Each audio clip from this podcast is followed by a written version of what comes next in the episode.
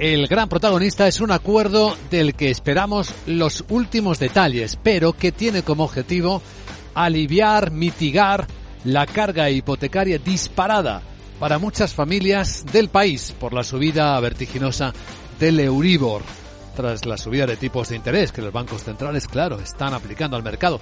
Laura Blanco, ¿qué sabemos? Buenos días. Buenos días, Luis Vicente. Este martes el Consejo de Ministros va a adoptar medidas para paliar el impacto en las familias de la subida de las hipotecas. Deberíamos hablar de pacto, de preacuerdo entre gobierno y bancos, porque es evidente que es necesario un acuerdo entre las partes. Pero ¿por qué no lo tenemos claro? Bueno, primero por la hora la que el gobierno nos comunica que hoy va a haber medidas. 11 y 13 minutos de la noche por Telegram. Segundo, porque el texto de la nota de prensa empieza diciendo que dan por cerrar los últimos detalles con patronales bancarias.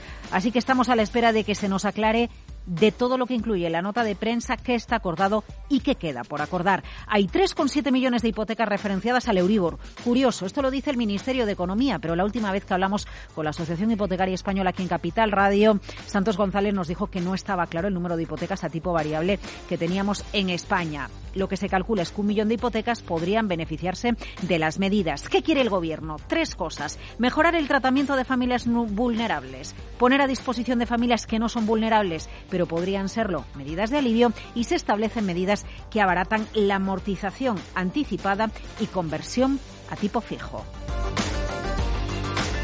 Vamos, por lo tanto, con la primera parada. Familias vulnerables, Luis Vicente. Hay un código de buenas prácticas desde el año 2012 para estas familias vulnerables. Esas familias podrán ahora reestructurar el préstamo a un tipo de interés más bajo en los cinco años en los que pueden acogerse a la carencia del principal y esa reestructuración podrá hacerse a Euribor menos 0,1 frente a Euribor más 0,25% actual. Además van a tener hasta dos años para solicitar dación en pago.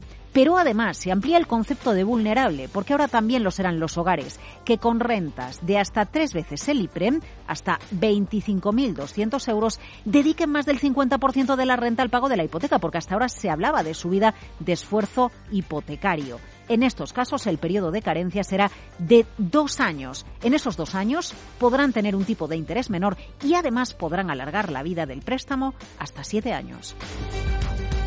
Segundo paquete de medidas, familias no vulnerables en riesgo de serlo. Se propone un nuevo código de adhesión voluntaria para las entidades. Ese código incluye congelar 12 meses la cuota, tipo de interés menor para el principal aplazado y alargar la vida del préstamo hasta 7 años. ¿Quiénes son los aptos para este segundo código? Rentas familiares de hasta 29.400 euros con una carga hipotecaria que sea, ojo, inferior al 30% de la renta pero donde esa carga hipotecaria haya subido más de un 20%. Y esta es la medida con la que realmente se amplía el abanico hacia la clase media. Las medidas afectan un poquito más a la clase media española para aliviar esa carga hipotecaria. Y el tercer paquete de medidas, pues reducir gastos y comisiones a la hora de cambiar la hipoteca de tipo fijo a tipo variable o, atención, la amortización anticipada, porque se pretende que en el año 2023, si quieres aplicar una amortización, si quieres amortizar de manera anticipada tu préstamo, el banco no te cobre, siempre y cuando se adhiera al código de buenas prácticas. En Capital Radio hablábamos hace unas semanas con Santos González, el presidente de la Asociación Hipotecaria Española, y respecto a ese cambio de tipo de hipoteca variable a tipo fijo, nos lanzaba una advertencia clarísima pero lo que no podemos es trasladar a los que nos están escuchando que la opción del cambio está ahí para llegar, tú hablas con el banco, que te lo cambien, te dan una hipoteca fija baratita y te vas a casa tan contento. No, yo hay que decir que efectivamente esa opción es muy difícil de mantener. Si los tipos suben, suben los variables y claro, los fijos tendrán que subir cuando menos lo mismo más la prima de riesgo. O sea que ¿cómo va a haber una oferta barata para cambiar a, tipos de interés fijo? Es que los fijos son tipos de interés también, no es otra cosa distinta. Por tanto, altos, como están todos.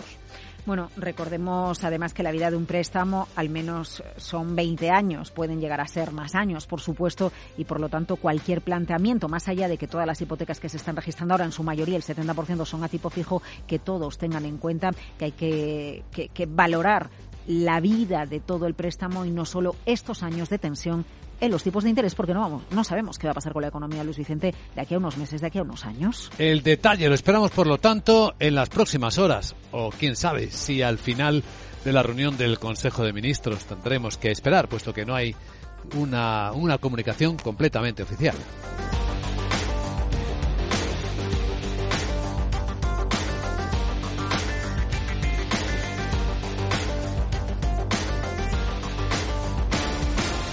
Bueno, y este martes también, lo adelantábamos ayer, tenemos subasta de renovables. A ver qué pasa con los precios. Bueno, a ver qué pasa con los precios y a ver si queda desierta o semidesierta, porque ese es el gran temor que hay en el sector energético y en el sector económico respecto a la cuarta subasta que convoca el Ministerio de Transición Ecológica.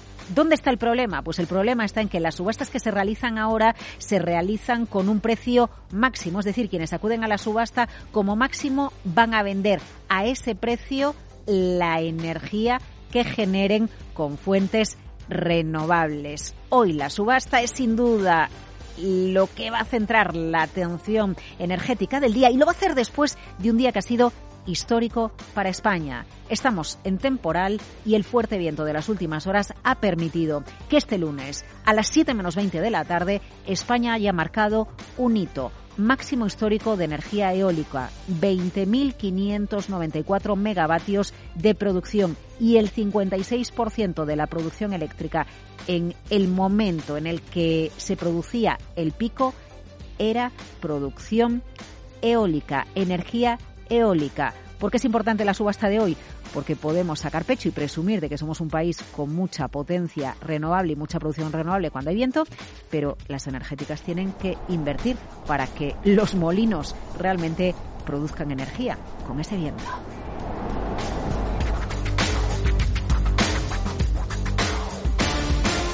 En el lado empresarial, lo veremos luego en el resumen de prensa internacional, todo el mundo habla de la historia de Disney y cómo los trabajadores fueron quienes organizaron una revuelta para derrocar a su jefe, a Chapek, y cómo durante el fin de semana la compañía se vio obligada a pedir al anterior líder, a Bob Iger, que regresara.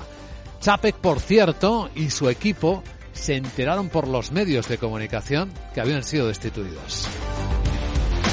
Capital la Bolsa y la Vida, el programa de radio que despierta la economía, con Luis Vicente Muñoz.